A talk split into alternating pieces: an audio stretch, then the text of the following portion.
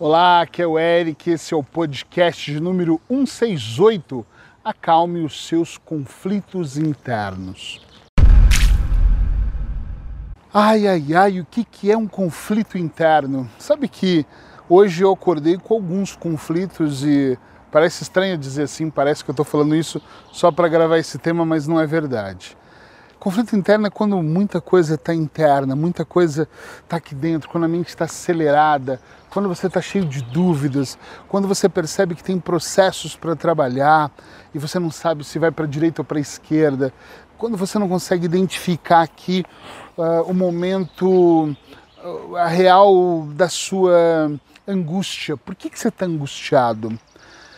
Se eu falar que eu estou 100% melhor, eu vou estar tá mentindo, mas estou muito melhor, claro conheço muitos exercícios que acabam me deixando bem, mas mesmo assim eu confesso que ainda tenho um, uma situaçãozinha menos, menos boa aqui dentro de mim. Por que, que eu digo isso? Porque é muito ruim quando nós temos conflitos. E eu acredito que todas as vezes que alguém possui um conflito interno muito forte, é porque tem algo mal resolvido. Eric, então tem algo mal resolvido com você? Eu acho que nesse momento sim. Isso tem muito a ver com a decisão de alguns projetos que eu quero abandonar, outros projetos que eu quero dar continuidade e alguns projetos novos que eu quero, que eu quero colocar na minha vida. Eu penso que, devido a, ao isolamento, muitas pessoas tiveram conflitos internos, e eu falo isso por experiência própria, de ouvir clientes meus me dizendo, Eric, agora que eu estou aqui em casa, com a família reunida, eu tenho pensado, eu tenho. E eles começam a me contar de situações que eu observo e penso assim: uau, realmente uh, tem coisas aqui que as pessoas estão esquecendo de. ou esqueceram durante muito tempo de olhar, olhar mesmo com carinho, com atenção e foram deixando passar, passar, passar. E o que aconteceu? De alguma maneira, essa falta de cuidado com alguns setores da vida fizeram com que essas pessoas agora estivessem cheios de conflito. E eu não sou uma pessoa diferente. Eu posso ter um pouco mais de habilidade, ser um terapeuta que entende muito da mente, mas eu também tenho os meus conflitos. Às vezes eu acho que muito menos do que as outras pessoas. E como é que eu faço essa comparação? Eu atendo pessoas todos os dias, eu ouço o que eles me falam e às vezes eu acho que eles têm conflitos demais que eu olho e falo: meu Deus, por que, que essas pessoas estão complicando tanto a vida? Por que, que elas não simplificam? Hoje, quando eu acordei dessa maneira e com muitos pensamentos na minha cabeça, e foi por esse motivo que eu pensei assim: sabe que estava na minha lista falar de conflitos internos em algum momento, talvez não era agora, e eu falei: vou aproveitar e vou falar disso hoje, porque eu posso falar talvez com um pouco mais de propriedade. Existem algumas partes nossas que elas têm que ser cuidadas. Eu acho que muitas pessoas agora em casa, agora estão saindo do isolamento, né? Mas esse tempo que ficaram em casa, me falaram: caramba, eu não consigo, não suporto meu marido. Teve maridos que falaram: eu não suporto a minha família. E eu penso: isso não aconteceu pelo isolamento, isso já era presente mas a pessoa estava distraída, vivia de outras maneiras, fazia outras coisas. A pessoa não dava importância para isso, entende? Como ela não dava importância, ela nunca percebeu uh, que aquilo estava acontecendo, talvez não daquela maneira. Todas as vezes que eu me sinto mais conflituoso, que eu me sinto mais indeciso, eu paro e penso: qual é a parte da minha vida que eu não estou cuidando tão bem? E às vezes é a parte das minhas relações interpessoais, às vezes é minhas relações conjugais. Então eu vou mesmo olhando para a minha vida e percebendo que algumas vezes eu vou eu deixei de lado coisas que eu já deveria ter resolvido e deveria ter trabalhado com mais carinho, com mais atenção, e por algum motivo eu não fiz. E todos nós somos assim. E quando eu questiono os meus clientes, a maioria deles também não sabem por que não fizeram não sabem por que uh, não, não colocaram atenção daquela maneira. Mas o que fazer agora que eu tenho conflito? A primeira coisa, eu acho que é separar o que é o conflito exatamente. Eu, por exemplo, quando eu me senti que estava um pouco angustiado com isso, eu pensei: o que está acontecendo nesse momento da minha vida? E pensei, puxa, eu estou com as decisões do online, decisões de abrir uma clínica, ou não abrir, ou ficar só online, ou não ficar só online, e aumentar a equipe, diminuir a equipe. E comecei a pensar, o que, que eu quero fazer?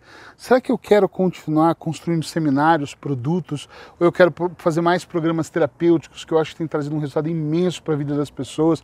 Hoje eu tenho um de ansiedade, um de medo, que funciona muito bem. Então eu olho para isso, as lives, por exemplo, eu comecei a fazer lives terças às 10 da manhã e quintas às 20 horas.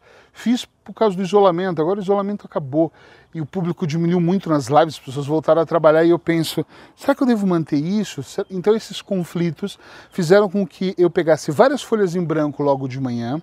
Assim que eu terminei de meditar, e olha que eu meditei com dificuldade, porque minha cabeça estava um milhão, um bilhão ali, e eu comecei a anotar tudo aquilo que está me incomodando. Depois eu pus um asterisco na frente, vermelhinho ali, de tudo aquilo que nesse momento estava me pesando, eu sentia que estava pesando mais. Por exemplo, a responsabilidade de fazer as lives é algo que tem me pesado muito. Mas por que tem pesado? Você não gosta? Eu adoro, não gostar é pouco, eu amo fazer as lives.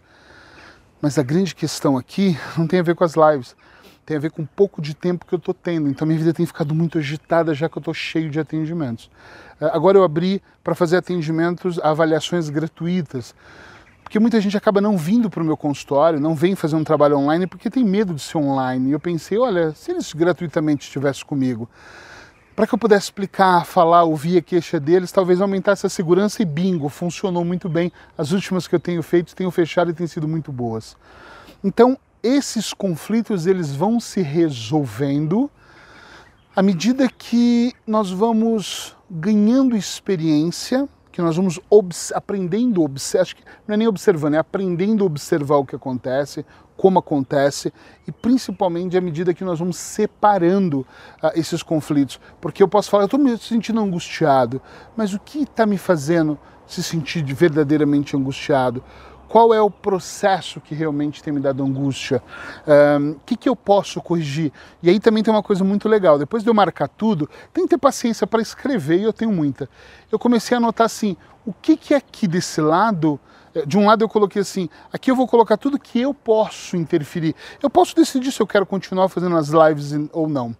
Eu vou decidir se eu vou continuar com os podcasts ou não. Vou, vou continuar, porque eu tenho um compromisso por 365 dias aqui. Uh, e eu comecei a olhar isso aqui e depois eu fiz uma lista do outro lado que era tudo que não depende de mim. Tem situações que este conflito interno, tô, sinto alguma coisa aqui, mas que não depende de mim, depende de terceiros. Eu pensei, isso aqui eu não posso ficar nervoso, eu não posso ficar angustiado.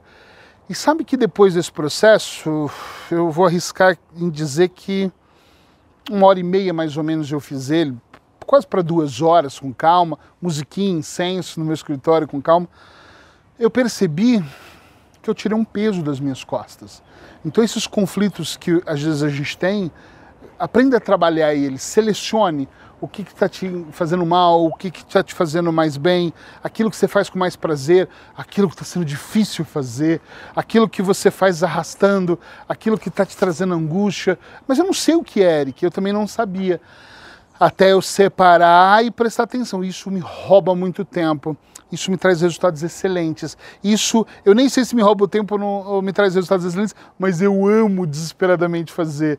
Então, putz, vai para o meu topo. Então, depois que eu reorganizei algumas prioridades, e nós temos que no dia a dia, independente se você é empresário como eu, terapeuta, independente se você tem uma vida e você é funcionário, tem uma hora que você tem que colocar no papel aquilo que você faz melhor, aquilo que você não faz, aquilo que você pode fazer com mais consistência, o que você não pode fazer com mais consistência. Eu acho que sempre funciona uh, e sempre vai funcionar muito bem quando a gente olha para as questões e coloca uma espécie de, de amor naquilo que a gente está fazendo. Então, espero que você coloque amor nisso, que você faça as contas disso e que você fique muito bem. Abraços hipnóticos e até amanhã.